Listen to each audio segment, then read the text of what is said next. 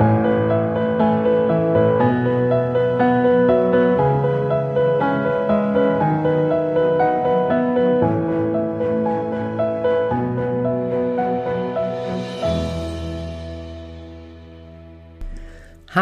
und herzlich willkommen zur 26. Folge von Lose to Win. Der Podcast, in dem du hören wirst, wozu Verlieren gut ist und warum du dabei immer gewinnst.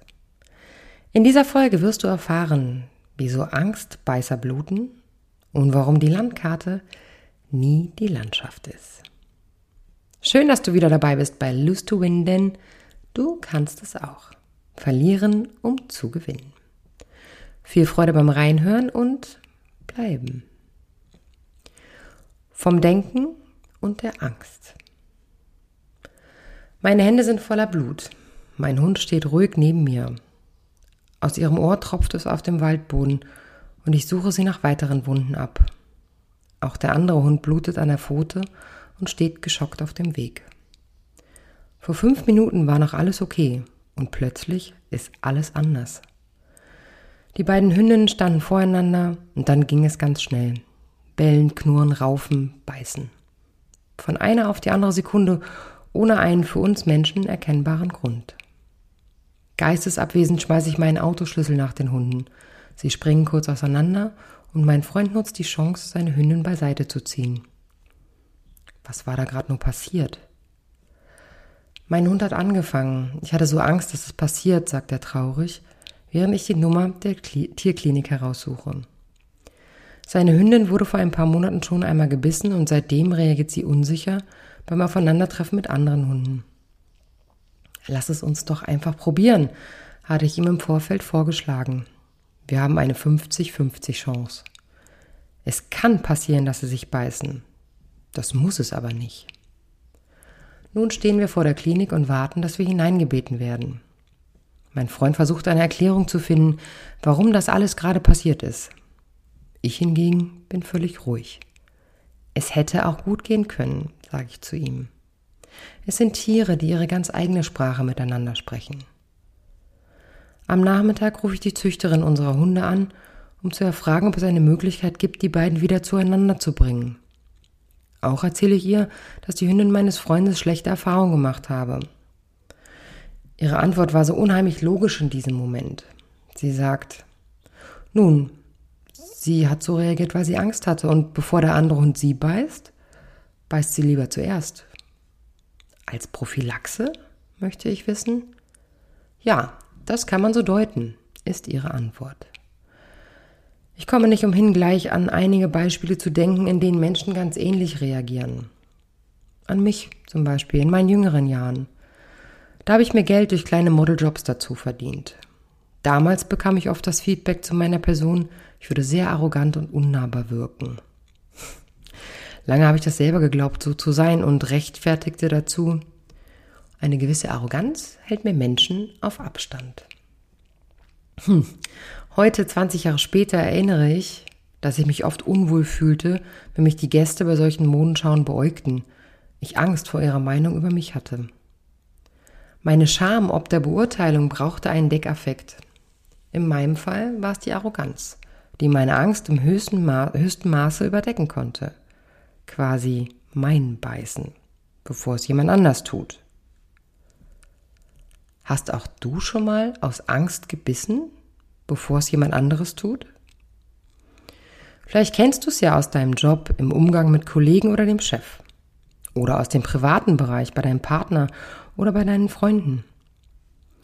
Beißen bzw. Abstand halten kann auch ein Blick sein, Worte, ein Gefühl, das dem anderen vermitteln soll, bevor du mich verletzt, tue ich es. Nun, ich komme nicht umhin, mich zu fragen, ob Angst vor etwas was passieren könnte, nicht der schlechteste Ratgeber ist in Zwischenmenschlichkeiten. Wie oft erwischen wir uns dabei in einer Situation, die für uns unsicher wirkt, zu denken, ach, das klappt eh nicht. Oder der kann mich sicher nicht leiden, der guckt schon so komisch. Oder das kann doch nicht gut gehen. Selbst in schönen Situationen haben wir manchmal von einer auf die andere Sekunde Angst obwohl wir uns in einem Moment des Glücks befinden, dass genau und gerade dieser Moment auch sofort, durch welche Umstände auch immer, wieder vorbei sein könnten. Es kann ein Freund sein, der uns warnt, eine Erfahrung, die wir in uns, tragen, die in diesem Moment den Antrieb mindert, uns bremst, ihn in seiner Reinheit zu genießen.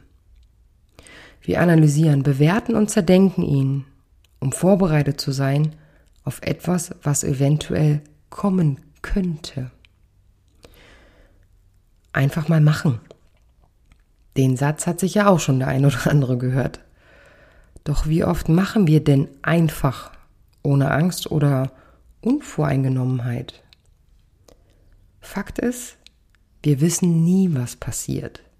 Wir denken es zu wissen, doch wissen wir es nicht. Wir malen uns Szenarien aus und denken, wir könnten sie beeinflussen, indes wir vorher alle Möglichkeiten durchgehen, um gewappnet zu sein für das, was kommt. Corona ist da ein schönes Beispiel. Wir wussten nicht, was kommt. Und auf einmal ist es da. Was können wir machen? Können wir planen? Wollen wir prophylaktisch gelähmt sein und die Zukunft mit Angst in, Augen, in den Augen betrachten? Der Satz, nach Corona wird die Welt anders sein. Nichts wird sein, wie es mal war. Haben wir vielleicht in den letzten Tagen überall einmal gelesen oder gehört.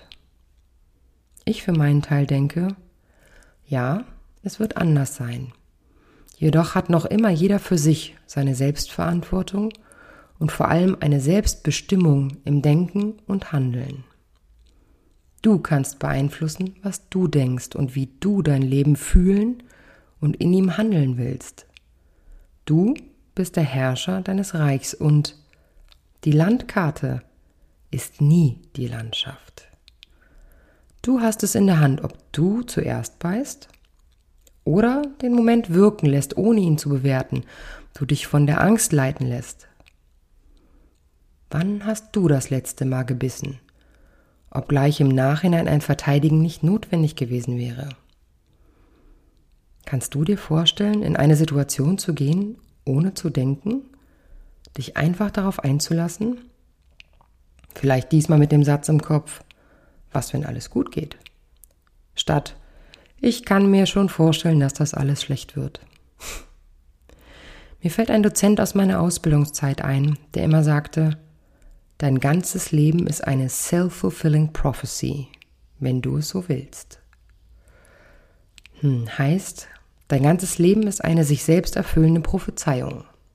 Will meinen, was du dir denkst, was du fühlst, wie du fühlst, was du für dich voraussagst, wird eintreffen, denn du investierst deine Energie in eine Illusion des Gelingens oder des Scheiterns. Wäre es da nicht an der Zeit umzudenken? Mein Hund liegt neben mir in der Sonne auf dem Boden. Ihr Ohr trägt noch die Wunden des Kampfes, doch ist sie ganz entspannt. Der Moment des Angriffs ist vorbei.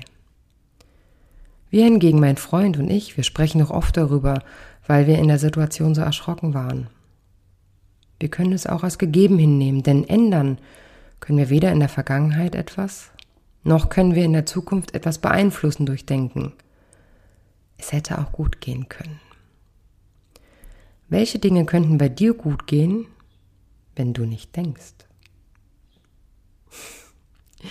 Meine Lieben, ich danke euch wieder recht, recht herzlich fürs Zuhören und äh, ja, für die E-Mails, die ich bekomme, für die Telefonate, die ich gerade führen darf. Ich freue mich da sehr drüber und auch immer wieder für das Feedback, ähm, was mir auch immer wieder den Mut gibt, äh, neue Loose Win Folgen zu schreiben, weil manchmal ist es gerade, wo ich nicht arbeite und ähm, den ganzen Tag irgendwie ähm, ja zu Hause bin, ist es gar nicht so einfach, Situationen zu ähm, zu finden, die man so für euch schreiben kann, als dass sie ähm, ja, als dass sie dann so eine Lose-to-Win-Situation wären.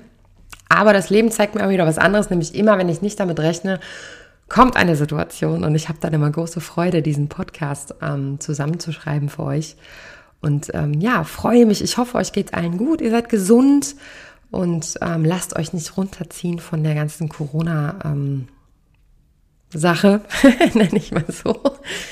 Wenn ihr wollt, könnt ihr mich natürlich auch nach wie vor weiter kontaktieren unter d.weber.hardlight-coaching.de oder Instagram Diana Weber 14114 oder bei Facebook ähm, sucht einfach unter Diana Weber psychologisches Management Training. Ähm, auch findet ihr meine Handynummer unter meiner, ähm, nee, unter beiden Homepages, nämlich www.hardlightslose2win.de und äh, unter hardlightcoaching.de findet ihr es auch. Und kontaktiert mich, wann ihr wollt. Ich freue mich immer und hoffe, ihr bleibt gesund und munter, passt auf euch auf und freue mich auf den nächsten Podcast in zwei Wochen. Bis dahin.